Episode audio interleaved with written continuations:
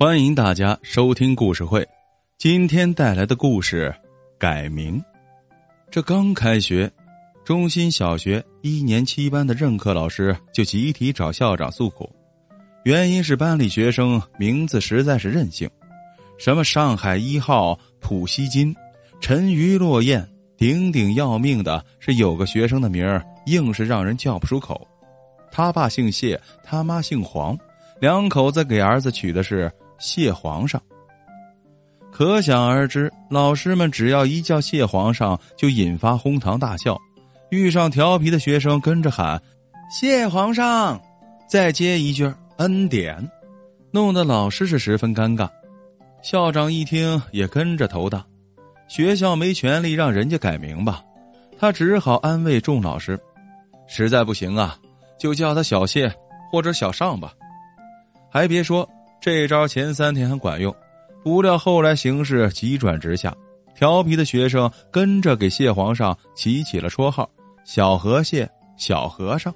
谢皇上他妈黄小丫一闻此事，冲到校长办公室兴师问罪：“我儿子有名有姓，为什么叫别人孩子全名，却叫我孩子小谢呀？你们这是赤裸裸的歧视！”嚷嚷着要去教育局告状。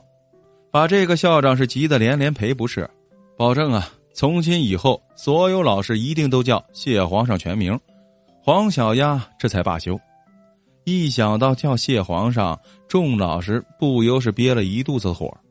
不知是谁出了个妙招，叫谢皇上的时候啊，先快速念出前两个字儿“谢皇”，接着顿一下，再吐出最后一个“上”字这样感觉就好多了。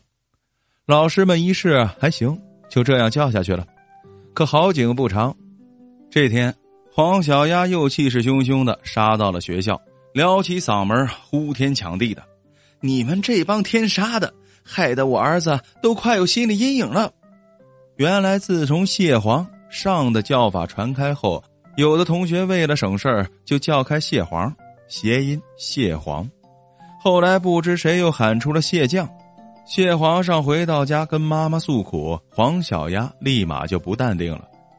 堂堂皇上被人降为谢将，这样下去，说不定哪天就有贬成虾兵了。校长是哭笑不得，干脆把事情捅到了网上。这下可好，舆论一边倒，指责黄小丫：“你当这社会是你家朝廷还是后宫啊？”这一闹，让黄小丫安分不少。不久。校长还接到派出所熟人的电话，说黄小丫准备给谢皇上改名呢。后来谢皇上果真改名了，谁知校长一看他的新名字，差点就背过气，抓起电话给派出所熟人：“这跟人没改有啥区别呀？”没想到熟人很无奈的说：“我也是才知道啊，这个女人呐，根本就不是迫于舆论的压力改名的，而是刚办了离婚，孩子归她。”自然呀，要跟他的姓了。谢皇上去掉谢字儿，不就成了皇上了吗？